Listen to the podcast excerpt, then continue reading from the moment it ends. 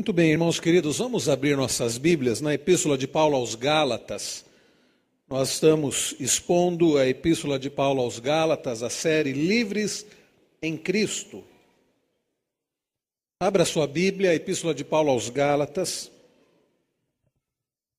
capítulo 2. Gálatas, capítulo 2.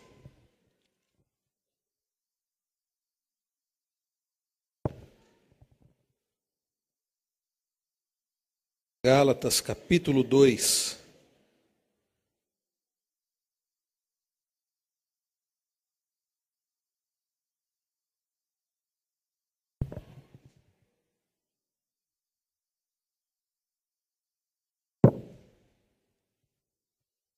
Irmãos queridos, eu farei a leitura dos versos 1 a 10, Gálatas 2, de 1 a 10. Peço que você acompanhe com atenção, com fé. A leitura da palavra do Senhor, Gálatas, capítulo 2, versos de 1 a 10, diz-nos assim: 14 anos depois, subi outra vez a Jerusalém com Barnabé, levando também a Tito. Subi em obediência a uma revelação e lhes expus o evangelho que prego entre os gentios, mas em particular aos que pareciam de maior influência, para que de algum modo não correr ou ter corrido em vão. Contudo, nem mesmo Tito, que estava comigo, sendo grego, foi constrangido a circuncidar-se. Isto por causa dos falsos irmãos que se entremeteram com o fim de espreitar a nossa liberdade, que temos em Cristo Jesus, e reduzir-nos à escravidão, às quais nem ainda por uma hora nos submetemos, nos submetemos para que a verdade do evangelho permanecesse entre vós. E quanto àqueles que pareciam ser de maior influência, quais tenham sido outrora, não me interessa, Deus não aceita a aparência do homem, esses digo que me pareciam ser alguma coisa, nada me acrescentaram. Antes, pelo contrário, quando viram que o evangelho da circuncisão me fora confiado, da incircuncisão foi me, me fora confiado, como a Pedro o da circuncisão, pois aquele que operou eficazmente em Pedro para o apostolado da circuncisão, também operou eficazmente em mim para com os gentios. E quando conheceram a graça que me foi dada, Tiago, Cefas e João, que eram reputados colunas, me estenderam a minha Barnabé a destra da comunhão, de comunhão, a fim de que nós fôssemos para os gentios e eles para a circuncisão recomendando-nos somente que nos lembrássemos dos pobres, o que também me esforcei por fazer. Vamos, queridos irmãos, orar mais uma vez, pedindo ao Senhor que aplique aos nossos corações a Sua palavra. Pai Celestial, nós bendizemos ao Senhor por podermos, podermos prestar esse culto de louvor, de adoração ao Teu santo nome. Como ó Deus é precioso, é prazeroso para nós bendizer ao Senhor, louvar o teu nome. E temos feito isso através das orações, dos cânticos, dos hinos. E agora, ó Pai, no momento em que acabamos de ler a tua palavra mais uma vez, pedimos-te que o Senhor aplique aos nossos corações. Senhor, nós precisamos tanto das tuas santas instruções. O nosso coração é enganoso. Não permita, ó Deus, que venhamos a, a nos distrair com nada. Não permita, ó Deus, que nada, absolutamente Tire a nossa atenção agora de ouvirmos a pregação da tua palavra. Ó Deus, tenha misericórdia deste pregador que é tão limitado, carece tanto da tua graça, do agir do Senhor. Tem misericórdia do teu povo, que precisa também do agir do Senhor, da iluminação do teu Espírito Santo, para que possamos compreender as tuas santas Escrituras. Fala conosco, ó Deus, não, ó Deus, o que queremos, mas o que precisamos ouvir. Anima o teu povo, ó Deus. Esteja, ó Deus, com cumprindo com o teu propósito agora através da pregação da tua palavra. Em nome de Jesus é que nós oramos gratos. Amém. Irmãos queridos, nós estamos então expondo a epístola de Paulo aos Gálatas. A primeira mensagem que nós tivemos aqui foi dos versos 1 a 5, teve como tema a essência do Evangelho. Qual é a essência do Evangelho? Nós vimos, queridos, olhando para o verso de número 4, que a essência do Evangelho é o que está aqui, uh, que Cristo se entregou a si mesmo pelos nossos pecados para nos desarraigar deste mundo perverso, segundo a vontade vontade de nosso Deus e Pai. Esta é a essência do Evangelho, o que Cristo fez. Cristo voluntariamente se entregou para que nós fôssemos libertos deste mundo mal. Isso tudo segundo a vontade do Pai. A segunda mensagem, meus irmãos, foi dos versos 6 a 10, que teve como título a singularidade do Evangelho. Eu pude pregar aqui falando que o Evangelho é singular, a ponto de Paulo dizer que ele estava admirado pelo fato daqueles crentes estarem passando do verdadeiro Evangelho para um outro Evangelho, que não é o verdadeiro Evangelho. E Paulo diz: olha, que ainda que nós ou qualquer pessoa venha pregar um outro Evangelho, seja maldito, porque o Evangelho ele é muito precioso. Curiosamente, por uma falha de comunicação, o reverendo Wilson pregou o mesmo texto. Eu havia passado para ele o texto que eu preguei, ele achou que era para ele pregar. Nós tivemos duas mensagens do mesmo texto, certamente os irmãos foram então muito edificados. Mas fato é, meus irmãos, e ele falou sobre o tema que não existe outro evangelho. Sim, o evangelho genuíno é o evangelho de Cristo Jesus, é o evangelho da graça. E no domingo passado, Deus falou, o Senhor falou ao coração dos irmãos através do reverendo, através do pastor Rosivaldo, falando sobre a, a graça do Senhor, a graça do Senhor, a surpreendente graça do Senhor. Então, meus irmãos, nós temos visto que Paulo tem falado sobre o evangelho da graça. E nesta noite, queridos, ao olharmos para o capítulo 2, os versos de 1 a 10 que acabamos de ler, nós vamos falar sobre ah, as características do Evangelho. Continuamos, meus irmãos, a destacar o que Paulo nos ensina a respeito do precioso, a respeito do único, a respeito, meus irmãos, do surpreendente Evangelho da graça do Senhor. Quais são, meus irmãos, as características do Evangelho? Nós podemos destacar aqui, olhando para esses dez versículos, três características uh, principais. Quando o apóstolo Paulo, queridos, escreveu esta epístola, o judaísmo era muito, muito forte, muito presente na vida daqueles primeiros convertidos, que eram judeus convertidos. As primeiras igrejas cristãs, elas, é, é, elas preservavam algumas características da religião judaica. Por exemplo, os primeiros cristãos de Jerusalém eram todos judeus e ainda mantinham algumas práticas do judaísmo. Eles circuncidavam seus filhos, eles ah, observavam algumas festas judaicas, eles observavam algumas leis ah, referente a comidas, não comiam carne de porco e outros, ah, outras carnes que eh, eram proibidas pela lei de Moisés. E então é provável, meus irmãos, que a maioria daqueles judeus convertidos continuassem observando algumas práticas do judaísmo. Alguns, com certeza, continuavam a observar as leis dietárias, né, que tem a ver com as comidas é, que podem ou não ser comidas. E, queridos, nós podemos dizer que ah, quando o apóstolo Paulo que era um fariseu, que era zeloso da lei judaica, convertido ao cristianismo, ele aparece e começa a pregar o evangelho aos gentios, o evangelho da graça. E Paulo começa a dizer assim: olha, não é necessário é, vocês é, viverem pela. Ah, não é necessário que vocês obedeçam às obras da lei para que vocês sejam salvos. Não, a salvação é pela graça. Quando aparece o apóstolo Paulo pregando aos não-judeus, aos gentios, dizendo: olha, não é necessário necessário para que vocês tenham uma salvação em Cristo, não é necessário circuncisão, não é necessário vocês observarem essas leis dietárias, não é necessário que vocês observem as festas judaicas, não é necessário que vocês deixem de comer determinados alimentos, ou seja, né, que, dizendo que é, a salvação era puramente pela graça, as pessoas acharam estranho principalmente os judeus convertidos, começaram a estranhar esse tipo de pregação, começaram a questionar isso. Quando Paulo diz que a pessoa era salva pela graça por meio da fé sem as obras da lei, a igreja cristã que começou lá em Jerusalém, os cristãos lá de Jerusalém, eles começaram a ficar como que alvoroçados com relação a esse cenário, com relação ao que Paulo estava fazendo. Muito provavelmente começaram a dizer o seguinte: ué, o que, que aconteceu com Paulo? Por que é que ele está pregando essas coisas? Será que ele abandonou a religião judaico-cristã? Então, meus irmãos, não demorou para que as igrejas fundadas por Paulo tornassem a, a, a, alvo de evangelistas missionários judaizantes.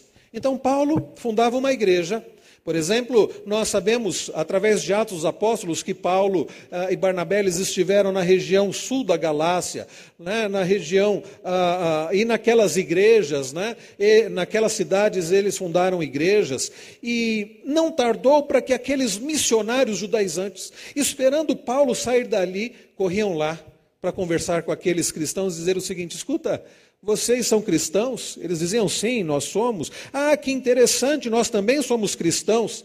Então, provavelmente, aqueles missionários judaizantes perguntavam assim para aqueles crentes: Vocês já foram circuncidados? E eles diziam assim: Não, circuncidados não. Não foram circuncidados? Ué, que estranho. Por que é que vocês não foram circuncidados? Quem foi que pregou o evangelho para vocês? Aí eles diziam assim: Foi Paulo. Aí, muito provavelmente, eles diziam assim: Ah, é isso que nós imaginávamos. Foi Paulo que pregou, né? Por isso que vocês, vocês ouviram errado. Vocês ouviram o evangelho errado. É, vocês precisam da circuncisão. Vocês precisam cumprir as obras da lei. Vocês precisam fazer isso, fazer aquilo. E aqueles irmãos ficavam como que sem saber o, o que estava acontecendo, ficavam talvez em dúvida. Será que eles estão certos? Será que Paulo estava errado? Será que Paulo de fato ensinou tudo errado? E então, meus irmãos, a partir daí a confusão se instalava nas igrejas que Paulo havia fundado e as pessoas ficavam cheios de dúvidas. E por isso, meus irmãos, Paulo, informado de que aqueles missionários estavam ensinando é, essa doutrina nas igrejas que ele havia plantado ali na região da Galácia, é, elas estavam sendo então minadas pelas atividades daqueles missionários judaizantes. É por isso que o apóstolo Paulo escreve essa epístola. E Paulo então vai informar, como nós vimos no início da epístola, que ele era apóstolo de Jesus Cristo, que ele pregava o evangelho genuíno, que aqueles irmãos não deviam dar ouvidos para aqueles missionários judaizantes, para aqueles que pregavam um outro evangelho. Paulo não podia retornar naquele momento até a Galácia e por isso ele escreve esta epístola, ele se defende daquelas acusações. Então, meus irmãos, quando nós olhamos aqui a partir do capítulo 2, nós vemos que Paulo continua a considerar sobre o Evangelho.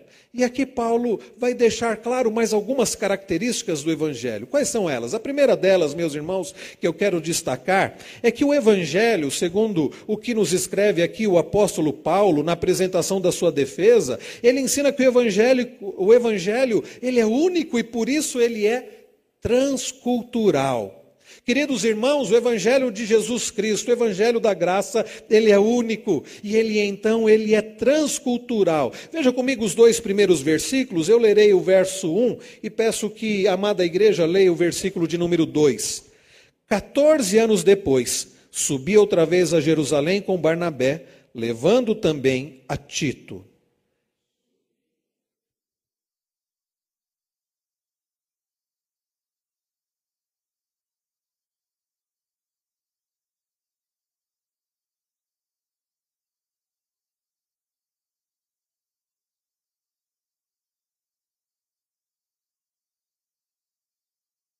Muito bem, meus irmãos, nessa primeira então parte da passagem, nesses versículos 1 e 2, Paulo relata uma viagem que ele havia feito a Jerusalém para se encontrar com os apóstolos e ali expor-lhes e defender o evangelho que pregava. Não porque Paulo queria, porque Paulo dependia da aprovação é, dos demais apóstolos, mas porque Paulo desejava comunhão com eles. Paulo desejava, meus irmãos, estar com eles. Paulo desejava também mostrar que ele não pregava um outro evangelho, para mostrar que ele não pregava um falso evangelho, que, mas que ele pregava o evangelho verdadeiro, que é o, que é o evangelho único, e que esse evangelho é transcultural.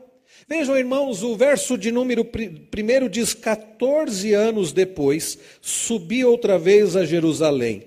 Nós ah, não sabemos com certeza a referência. A maior parte dos estudiosos entende que 14 anos depois, Paulo está fazendo referência à sua primeira viagem missionária. Depois que Paulo esteve em Jerusalém, agora ele diz 14 anos depois da sua primeira viagem, ele havia retornado de Jerusalém. Alguns dizem que é, é, provável que Paulo esteja dizendo 14 anos depois da sua conversão.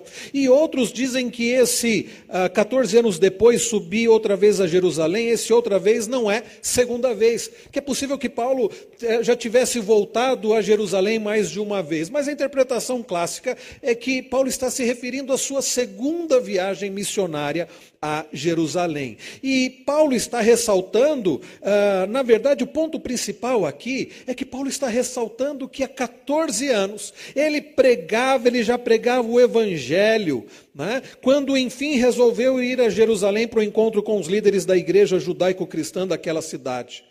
Durante 14 anos, enquanto Pedro, enquanto Tiago, enquanto João estavam pregando ali aos, aos judeus, estavam em Jerusalém pregando aos judeus, Paulo estava pregando àqueles que não eram judeus. 14 anos Paulo já pregava o verdadeiro evangelho. 14 anos Paulo já anunciava o evangelho da graça entre os gentios. Paulo era independente dos demais apóstolos, né, que estavam em Jerusalém. Paulo tinha sido autorizado por Deus a pregar o Evangelho e, portanto, ele não dependia da aprovação dos doze.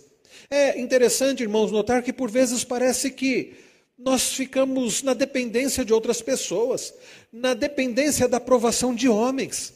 Isso é muito perigoso.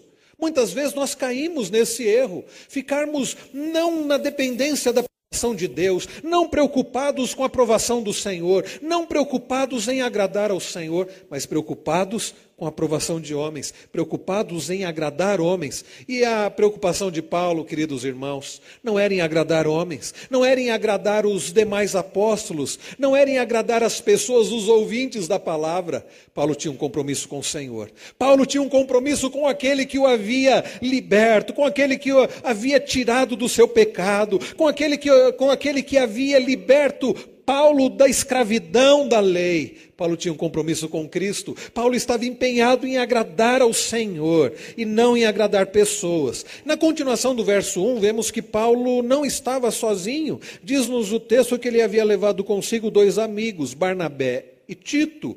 Barnabé era aquele tipo de pastorzão, amoroso, cuidadoso.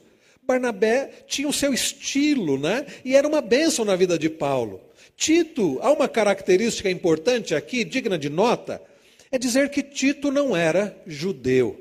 Tito era um não-judeu, que é denominado gentio. E os irmãos vão perceber que isso faz toda a diferença. Paulo vai a Jerusalém, no centro onde estava a igreja, é, que era composta por judeus convertidos ao cristianismo, judeus que ainda ah, teimavam em observar certas ah, tradições da lei judaica, e Paulo leva consigo um homem que não era judeu e um homem que não tinha ainda sido circuncidado e que não seria circuncidado. Isso os irmãos verão logo à frente, nós falaremos a diferença que faz. Paulo diz ainda, no início do versículo 2, que subiu a Jerusalém em obediência a uma revelação. Não, não nos diz aqui as Escrituras detalhes dessa revelação. Não sabemos se foi através de Ágabo que Paulo recebeu aquela revelação, se foi uma revelação dada à igreja de Antioquia, se foi uma revelação específica de Deus para Paulo. O que nós sabemos, meus irmãos, que Deus havia revelado a Paulo que ele deveria ir a Jerusalém. O que mostra, meus irmãos queridos, que Paulo vai a Jerusalém não porque estava preocupado em agradar homens, não porque dependia da aprovação dos demais apóstolos, mas porque era vontade de Deus. Queridos irmãos, temos nós nos colocado diante do Senhor, porque você pode dizer, não, mas e a revelação foi uma revelação especial para Paulo? Nós temos, queridos, a revelação de Deus que é a Sua palavra. E nós somos, queridos, instruídos por essa palavra, e nós somos ah, mandados por essa palavra, somos convocados por Deus através da Sua palavra a pregar o Evangelho, a pregar a palavra do Senhor. E nós devemos, à semelhança de Paulo, sermos obedientes à revelação de Deus e a irmos onde Deus quer é, que estejamos, e este, para estarmos onde quer que Deus quer que estejamos. E a palavra diz: ide pregar o Evangelho, onde quer que estejamos vamos pregar o Evangelho. Então, meus irmãos, é interessante que Paulo escreve em seguida, no mesmo versículo 2, acompanhem comigo o verso 2, ele diz: Subi em obediência a uma revelação. Agora, prestem atenção na continuação. E lhes expus o evangelho que prego entre os gentios. E lhes expus o evangelho que prego entre os gentios. Qual é, o, qual é o, o, o, o tempo verbal aqui? É o presente do verbo, prego. Ele é muito significativo esse tempo presente aqui do verbo prego. Paulo expõe-lhes o mesmo evangelho que pregou na Galácia. Paulo vai a Jerusalém e o evangelho que ele prega em Jerusalém não era um evangelho adaptado para agradar aos apóstolos, demais apóstolos, não era um evangelho adaptado para agradar aos, aos crentes que vinham do judaísmo. Não, meus irmãos, Paulo vai pregar o mesmo evangelho que ele havia pregado em na Galácia. Sabe por que, que isso é importante de observar? Porque muitas vezes nós parece que achamos que é preciso dar uma modificada no Evangelho para atingir determinadas pessoas. Bom, eu vou pregar para os meus amigos do trabalho. Olha lá, eles têm um estilo, eles são de determinado jeito. Se eu pregar o que está escrito aqui, por exemplo, no verso 4, que Cristo se entregou a si mesmo pelos nossos pecados, para nos desarraigar deste mundo perverso, não, eu, eu, eles talvez eles não gostem muito da ideia de pecado. É preciso mudar um pouco aqui. Algumas vezes, queridos, pode ser que passe pela nossa cabeça que na hora de pregarmos o evangelho para determinadas pessoas, para determinados grupos, para determinadas etnias, para determinadas classes sociais, nós precisamos tirar algumas coisas, adaptar algumas coisas, quem sabe acrescentar algumas coisas. Mas o interessante é que Paulo vai a Jerusalém e ele não vai adaptar a sua mensagem, ele não vai pregar um evangelho adaptado aos judaizantes, ele não vai é, adaptar um evangelho para os que têm dinheiro, ou para aqueles que não têm dinheiro, para os mais idosos ou para os jovens, para os homens ou para as mulheres, não. Paulo vai pregar o mesmo evangelho que ele havia pregado, que ele pregava na Galácia. Sabe por quê, meus irmãos, que Paulo não muda? Porque o evangelho é único, e porque o evangelho ele é transcultural. O, o, ele, ele, recebe aprovação pela igreja de Jerusalém. Quando nós olhamos no verso de número 9, nós vemos que os apóstolos, os demais apóstolos, reconhecem que Paulo pregava o verdadeiro evangelho, por isso eles, eles, estendem a Paulo a chamada destra da comunhão, a direita da comunhão, o que estava dizendo o seguinte: Paulo, nós reconhecemos que você é um apóstolo verdadeiro, nós reconhecemos que o evangelho que você prega é o evangelho genuíno. Sim, meus irmãos, Paulo pregava o evangelho genuíno, porque o verdadeiro evangelho não precisa ser adaptado. Paulo não era um enganador, Paulo não era um falsificador, ele não alterava a sua mensagem conforme as ocasiões ocasiões e os ouvintes. Então, meus irmãos, isso é digno de nota. Tristemente, eu ouvi na sexta-feira, eu não vou entrar em detalhes aqui por questão de ética, mas eu ouvi uma pessoa dizendo o seguinte: quando eu perguntei, escuta, como é que está lá na igreja que vocês estão frequentando? Ela disse assim: olha, lá nós estamos um pouco tristes, porque nós percebemos que na igreja lá que nós estamos frequentando, e não é uma outra denominação, é a mesma denominação que a nossa. E essa pessoa dizia assim: ah, lá a gente percebe que a palavra é pregada de um jeito um pouco diferente. Como assim? Ah, lá eles falam muito, por exemplo, do amor de Deus, eles falam que Jesus morreu pelos pecadores, mas eles não falam do pecado. Eles não dão ênfase, eles não fazem menção ao pecado. O que ela, aquela pessoa quis dizer é: o evangelho que está sendo pregado ali naquela igreja é um evangelho que alguns poderiam classificar como mais light. Já ouviram isso? Lembra o reverendo Evandro, faleceu recentemente? Foi o primeiro missionário presbiteriano no Paraguai. Ele, conta, ele contava para nós a história de que, certa feita, uma senhora chegou para ele e disse: Reverendo, eh, o senhor precisa pregar um evangelho mais light. Ele disse assim: Como é que é essa história, minha irmã? Como é que é esse negócio de evangelho mais light? E ela disse assim: é, é, um evangelho que não fica falando tanto assim de, de pecado, de arrependimento. É um evangelho que fale só da graça de Deus, que fale só do amor de Deus, da bondade de Deus. Quantos queridos estão à procura de um evangelho mais light, que não envolva compromisso? Como o que foi falado aqui na recepção dos novos membros, que não envolva arrependimento, que não envolva quem é, é, negar a si mesmo por amor a Cristo, é o evangelho light. O problema, meus irmãos, o evangelho light é um evangelho adulterado. Não é o verdadeiro evangelho. Outros, talvez para agradar aqueles que são mais legalistas, aqueles que são mais que gostam mais de regras, vão dizer assim: "Não, não basta pregar o evangelho da graça. É preciso dizer o seguinte: você além de crer em Cristo, além de confiar em Cristo como seu salvador, e assumir um compromisso com Ele, você precisa cumprir tal lei, você precisa fazer tal sacrifício.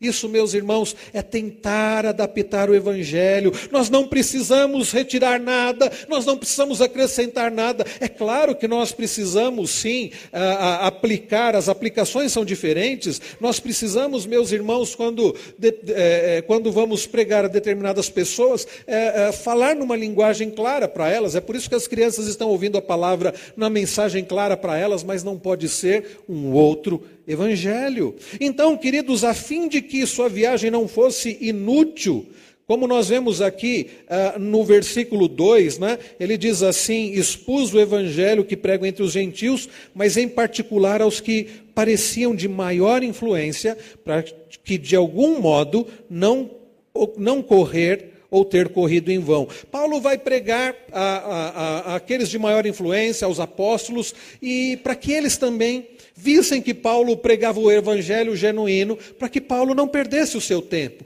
para que todo o trabalho dele que ele havia realizado na região sul ali da Galácia não perdesse o seu significado, para que desculpem, para que Paulo não fosse considerado uh, uh, um falso, um falso apóstolo.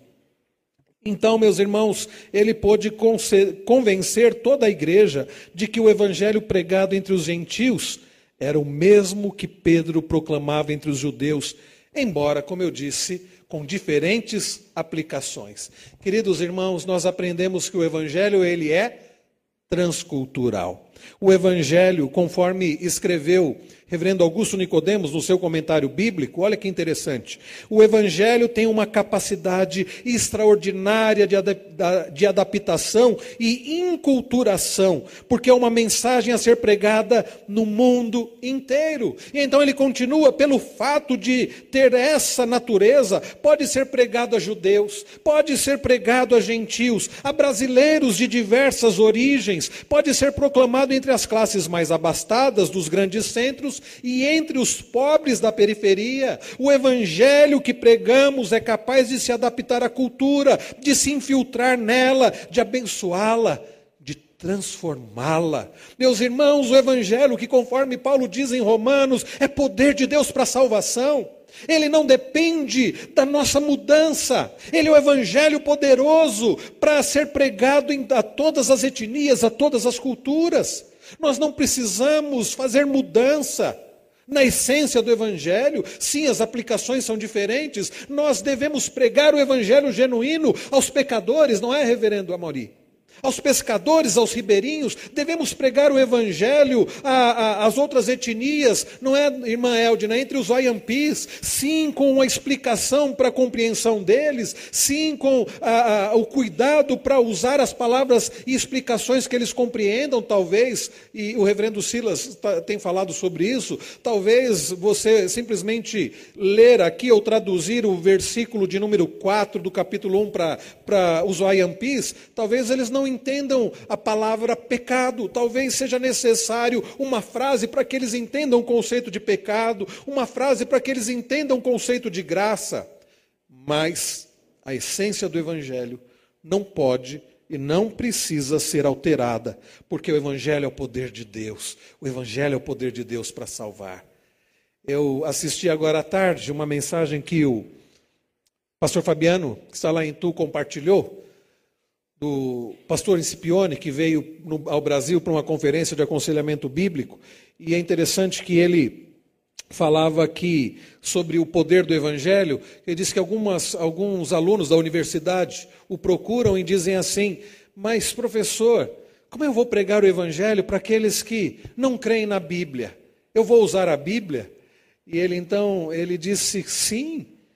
E ele usou uma ilustração interessante. Ele falou: Imagine que você esteja na na savana, lá na, na, na selva africana, e diante de você esteja um elefante, um enorme elefante, e aquele elefante olha para você, e você está com uma arma, e aquele elefante olha de uma maneira e se prepara ali para atacá-lo, para acabar com você. E você tem uma arma grande, uma arma ah, ah, capaz de abater aquele, para que você possa se defender daquele grande animal. Então Escipione diz: Você vai dizer o que para o elefante? Escuta, senhor elefante, você acredita nesta arma que eu estou segurando aqui? Você crê nesta arma? Ele diz: Não, você não tem que perguntar para o elefante se ele crê nessa arma. Se ele for para cima de você, use a arma. Ele dizia assim que eu respondo para os meus alunos lá na universidade, que perguntam, mas e se as pessoas não creem na palavra? Você não tem que ficar perguntando se as pessoas creem na palavra. Pregue a palavra, pregue o evangelho. É possível que muitos digam assim: eu não creio no evangelho, mas o evangelho é poder de Deus. Ele diz é a mesma coisa se você vai usar uma granada, basta você tirar o pino da granada e então lançar aquela granada e ficar esperando pela, aquele, pela aquela explosão. Ele diz: pregue pregue a palavra e então ore. Porque, meus irmãos, o Evangelho não depende da boa disposição da pessoa, não depende da cultura da pessoa, o Evangelho é o poder de Deus, não precisa adaptar o Evangelho. Você pode sim e deve fazer as aplicações claras, mas o Evangelho, ele é transcultural, ele é transcultural. Segundo lugar, meus irmãos, o Evangelho, além de ser transcultural, nós também podemos verificar, olhando para os versos 3 a 5, que ele também é libertador. O Evangelho de Cristo, o Evangelho da graça, ele é libertador. Acompanhem comigo versos de 3 a 5. Eu lerei o verso 3 e 5. Os irmãos, por favor, leiam o versículo de número 4. Contudo, nem mesmo Tito, que estava comigo, sendo grego, foi constrangido a circuncidar-se. Os irmãos.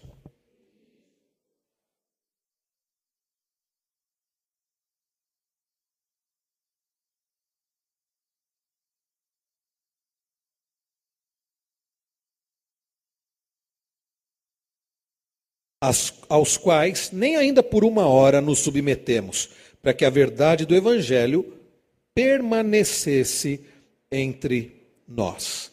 Vejam, queridos irmãos, que uh, Paulo agora relembra um embate que ele teve com os chamados judaizantes, que foram confrontá-lo. Logo que eles souberam que Paulo estava lá em Jerusalém, estes judaizantes correram para lá para confrontá-lo.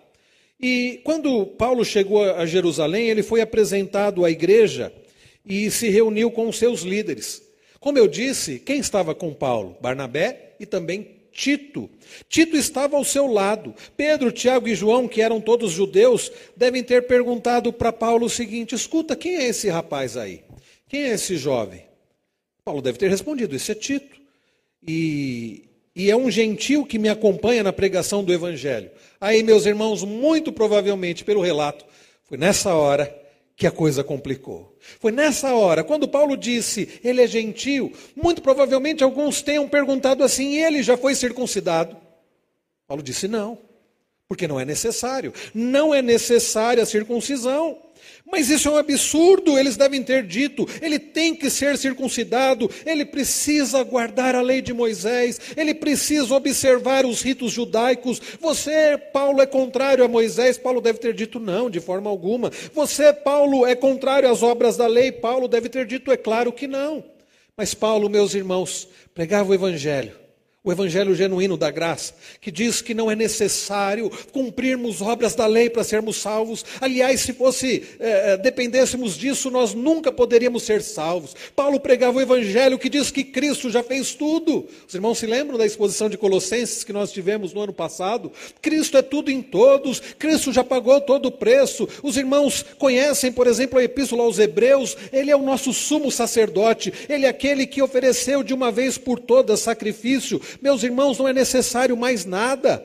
Paulo, então, precisou resistir firme. Vejam a, a, a, força aqui da linguagem que Paulo usa. Ele diz no verso é, é, de número 4: Isso por causa dos falsos irmãos que se entremeteram com o fim de espreitar a nossa liberdade que temos em Cristo Jesus e reduzir-nos à escravidão.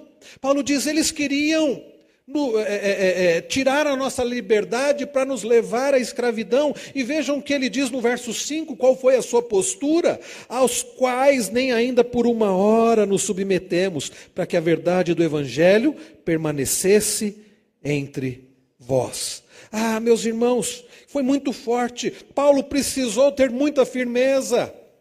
Talvez alguns estejam até perguntando, mas ah, qual o problema? Já que a questão deles era a circuncisão, não era mais fácil Paulo dizer assim para Tito: Tito, olha, o negócio é o seguinte: nós estamos aqui, o pessoal está aí bravo, o pessoal está criando caso, está criando problema por causa desse negócio de circuncisão. Tito, vamos fazer uma coisa para resolver o problema? É um negócio tão simples, vai doer um pouquinho aí, mas olha, Vamos, vamos resolver isso, vamos, vamos entrar aqui num consenso. Você se incomoda, não vamos brigar, vamos ser amigos, né? vai doer um pouquinho.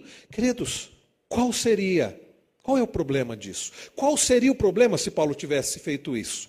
Bom, meus irmãos, se Paulo tivesse não resistido àquela, àquela pressão dos judaizantes, se Tito tivesse sido circuncidado, hoje, provavelmente, nesta igreja, se é que essa igreja existiria, nós teríamos aqui candelabro, nós teríamos incenso, nós teríamos é, réplica da arca da aliança, nós teríamos que ficar observando as leis judaicas, nós teríamos que, todos os homens aqui teriam que circuncidar, nós teríamos, meus irmãos, uma igreja judaico-cristã.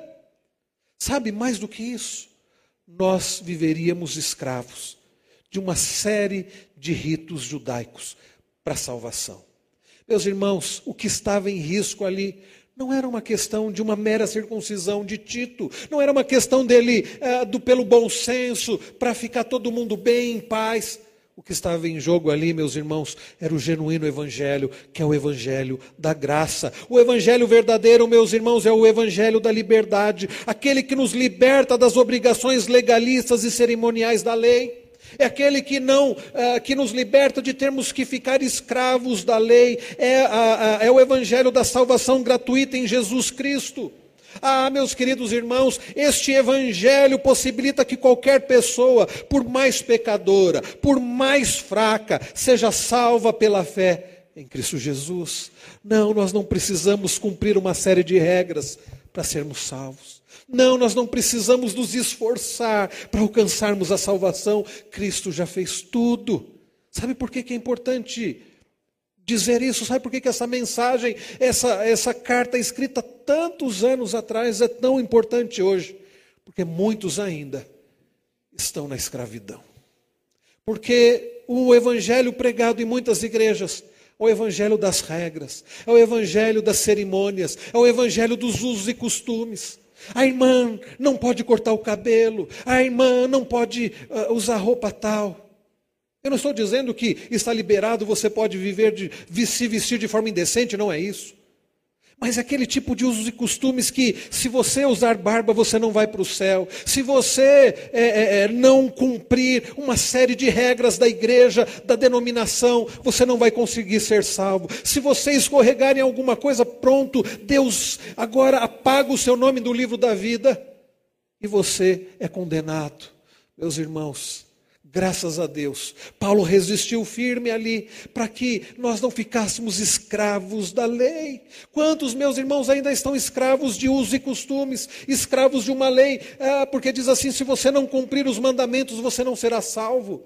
Não, meus irmãos, nós somos salvos mediante a fé em Cristo Jesus por causa do sacrifício de Cristo. Então, meus irmãos, graças a Deus, esse é o resultado, é, é, esse, e o resultado desse empenho de Paulo foi maravilhoso, porque nós não fomos chamados, queridos, para escravidão, nós fomos chamados para liberdade. Sabe por quê? O tema desta série é Livres em Cristo, porque, meus queridos, isto é muito forte na Epístola aos Gálatas. Nós somos livres em Cristo Jesus. Não livres para uma vida de libertinagem, não livres para vivermos de qualquer jeito, não. Livres da escravidão do pecado, para servirmos ao Senhor por amor. Sim, nós estamos aqui não porque tememos perder a salvação, se não cultuarmos a Deus, não para obter a salvação Mas nós estamos aqui porque somos salvos em Cristo. Nós estamos aqui porque amamos ao Senhor. Nós fazemos o que fazemos porque somos gratos. Senão, sabe o que acontece? Nós nos voltamos à escravidão. Eu não sei se os irmãos tiveram oportunidade de ler a mensagem pastoral do boletim, em que Paul Tripp fala sobre a identidade, que a nossa identidade deve estar em Cristo. E muitos têm a sua identidade na espiritualidade. Como a história do Joey, que ele citou, é um nome fictício que o Paul Tripp usou nessa mensagem para dizer alguém que começou bem, grato pela graça do Senhor, mas alguém que se tornou legalista. Joey, depois de ter começado tão bem na vida cristã, começou a estudar teologia, começou a se sentir muito conhecedor das Escrituras, começou a se sentir mais crente do que os demais, e começou a observar as pessoas. Ele ia lá, dava oferta, dízimo, e começou a observar quem não dava. Ele ia, via... ele ia, nas viagens missionárias e gostava de dar os seus relatos e ficava inconformado com o fato de que muitos não estavam dispostos a ir nessas viagens missionárias. Ele começou a se sentir no direito de ser filho de Deus começou a deixar de lado a graça. Quantas vezes caímos nesse erro? O erro de acharmos que é pelos nossos méritos, é pelo nosso esforço, é por cumprirmos certas coisas. Não, é tudo pela graça de Deus. E devemos sim observar a lei, não porque dependemos da lei para a salvação, mas porque já pertencemos ao Senhor e agora temos o Espírito Santo para nos ajudar a viver conforme a vontade do Senhor. Graças a Deus pela liberdade em Cristo Jesus. E por último, meus irmãos, para encerrarmos aqui, eu quero lhes falar sobre a terceira característica do evangelho. Depois de vermos, queridos, que o evangelho, ele é único e por isso ele é transcultural. Depois de vermos que o Evangelho de Cristo, o Evangelho da graça, ele é libertador em Cristo Jesus, para a glória do Senhor, o Evangelho também, meus irmãos, ele é unificador. Acompanhem comigo a leitura a partir do verso de número 6 até o final. Diz-nos assim: E quanto àqueles que pareciam ser de maior influência, quais tenham sido outrora, não me interessa. Deus não aceita a aparência do homem. Esse digo esses digo que me pareciam ser alguma coisa, nada, nada me acrescentaram. Antes, pelo contrário, quando viram que o evangelho da incircuncisão me fora confiado, como a Pedro da circuncisão, Pois aquele que operou eficazmente em Pedro para o apostolado da circuncisão, também operou eficazmente em mim para com os gentios. E quando conheceram a graça que me foi dada, Tiago, Cefas e João, que eram reputados colunas, me estenderam a mim e a Barnabé a destra de comunhão, a fim de que nós fôssemos para os gentios e eles para, para a circuncisão, recomendando-nos somente que nos lembrássemos dos pobres, o que também me esforcei por fazer. Queridos irmãos, Paulo está ali em Jerusalém. E, e ele fala daqueles que tinham aparência né, de serem alguma coisa, e Paulo diz: olha, o que importa é o que Deus pensa deles. E, meus queridos irmãos, com aqueles três líderes, aqueles três líderes ah, diziam assim, né, quando eles ah, estenderam a dessa da comunhão para Paulo, como nós lemos, eles disseram assim: olha, você é igual a nós. Você prega o evangelho verdadeiro. Você é, é, está autorizado. Não que Paulo dependesse disso. Mas, meus irmãos, é interessante notar que, quando nós observamos aqui o que aqueles judaizantes estavam fazendo, é dizer que a diferenciação entre judeu e gentil. É dizer que a diferenciação entre as pessoas. Mas quando eles reconhecem que Paulo é, era um apóstolo genuíno e que o evangelho que Paulo pregava era o evangelho correto, eles estavam falando da unidade do evangelho, eles estavam aprovando isso. Aqueles irmãos, meus, meus queridos, Pedro, eh, Tiago e João, eles eram considerados, como diz o texto, colunas ali de Jerusalém. Isso mostra a importância que eles tinham. Ao considerar Paulo, ao reconhecer que Paulo era um verdadeiro apóstolo, que pregava o verdadeiro evangelho, eles estavam justamente falando dessa unidade agora do evangelho. Não há evangelho para gentios e evangelho para judeus. Não, as aplicações são diferentes, mas o evangelho é o mesmo. Porque sabe, queridos irmãos, o evangelho ele ele une. Ele une no sentido de que os seres humanos são iguais em termos de pecado. Nós não temos pessoas diferentes uma das outras. O apóstolo Paulo, ao escrever Romanos, eu citava hoje pela manhã, ele diz lá em Romanos 3, no verso 23, que todos pecaram. Judeus e gentios, ricos e pobres, pessoas de pele mais clara ou de pele mais escura, pessoas de, de todas as etnias pecaram escarecem da glória de Deus. E o salário do pecado é a morte. O salário do pecado é a morte para judeus e para gentios. O salário do pecado é a morte para quem tem dinheiro e para quem não tem dinheiro. O salário do pecado é a morte, por isso que todos carecemos do evangelho. E queridos, é preciso agora uma unidade doutrinária. Nós, meus irmãos, devemos lutar juntos, devemos trabalhar juntos em prol da missão e do reino de Deus. Por causa do tempo, eu não vou me atentar aqui aos detalhes aqui da passagem que nós acabamos de ler, dos versos 6 a 10, mas o fato é que eles acabam esclarecendo as coisas, os demais apóstolos dão a dessa de comunhão para Paulo, e agora eles combinam. Paulo vai continuar pregando aos gentios, eles continuariam ali pregando a, aos judeus. Há uma divisão ali das tarefas, mas eles estão unidos pregando o Evangelho. Eles não pregavam doutrinas diferentes, eles não pregavam um Evangelho diferente, eles pregavam o mesmo Evangelho para as pessoas que estão no mesmo pé de igualdade. Elas carecem do Senhor. E aqueles convertidos agora, não importa se eles são judeus ou gentios, em Cristo eles estão unidos. Ah, ah vá um pouquinho aí para frente, veja o capítulo 3. Olha que interessante que Paulo escreve a partir do verso 26 de 26 a 28, ele diz assim, capítulo 3, 26 a 28, ele diz: Pois todos vós sois filhos de Deus, mediante a fé em Cristo Jesus. Olha que coisa maravilhosa, meus irmãos, como o evangelho da graça, a obra de Cristo nos une. Ele diz: Todos vós sois filhos de Deus mediante a fé em Cristo Jesus, porque todos quantos fostes batizados em Cristo, de Cristo vos revestistes. Dessarte, não pode haver judeu nem grego, nem escravo, nem liberto, nem homem nem mulher, porque todos vós sois um em Cristo Jesus. Não tem rico ou pobre, homem ou mulher, não tem judeu ou gentil, escravo ou livre, todos somos um em Cristo Jesus. Veja, queridos, como a obra de Cristo, como sacrifício de Cristo, como Evangelho, queridos, ele une. Por isso, nós não podemos ter entre nós ar de superioridade. Eu sou mais importante que o outro. Ou porque eu tenho dinheiro, ou porque eu tenho mais conhecimento. Todos nós estamos unidos a Cristo. Somos membros do corpo de Cristo. Que coisa maravilhosa. Veja um pouquinho mais à frente, Efésios 2, pouquinho só à frente, a partir do versículo 11. Ele diz, Efésios 2, a partir do verso 11. Olha o que, que Paulo lembra àqueles irmãos. Portanto, lembrai-vos de que outrora vós gentios na carne, chamados incircuncisão por aqueles que se intitulam circuncisão na carne por mãos humanas, naquele tempo estáveis sem Cristo, separados da comunidade de Israel e estranhos às alianças da promessa, não tendo esperança e sem Deus no mundo.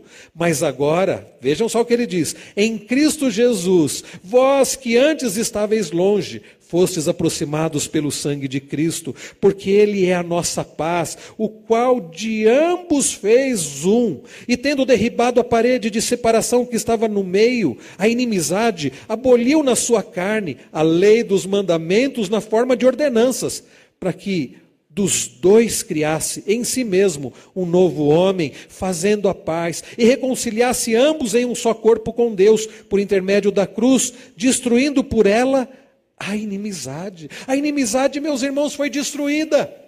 Em Cristo Jesus fomos feitos um. Então vejam o caráter unificador do Evangelho. Em Cristo estamos unidos como corpo de Cristo. E é por isso que precisamos cuidar uns dos outros. Os irmãos observaram o versículo de número 10, voltando ah, para Gálatas, capítulo 2. Olha o que ele diz no verso 10: recomendando-nos somente que nos lembrássemos dos pobres o que também me esforcei, me esforcei por fazer.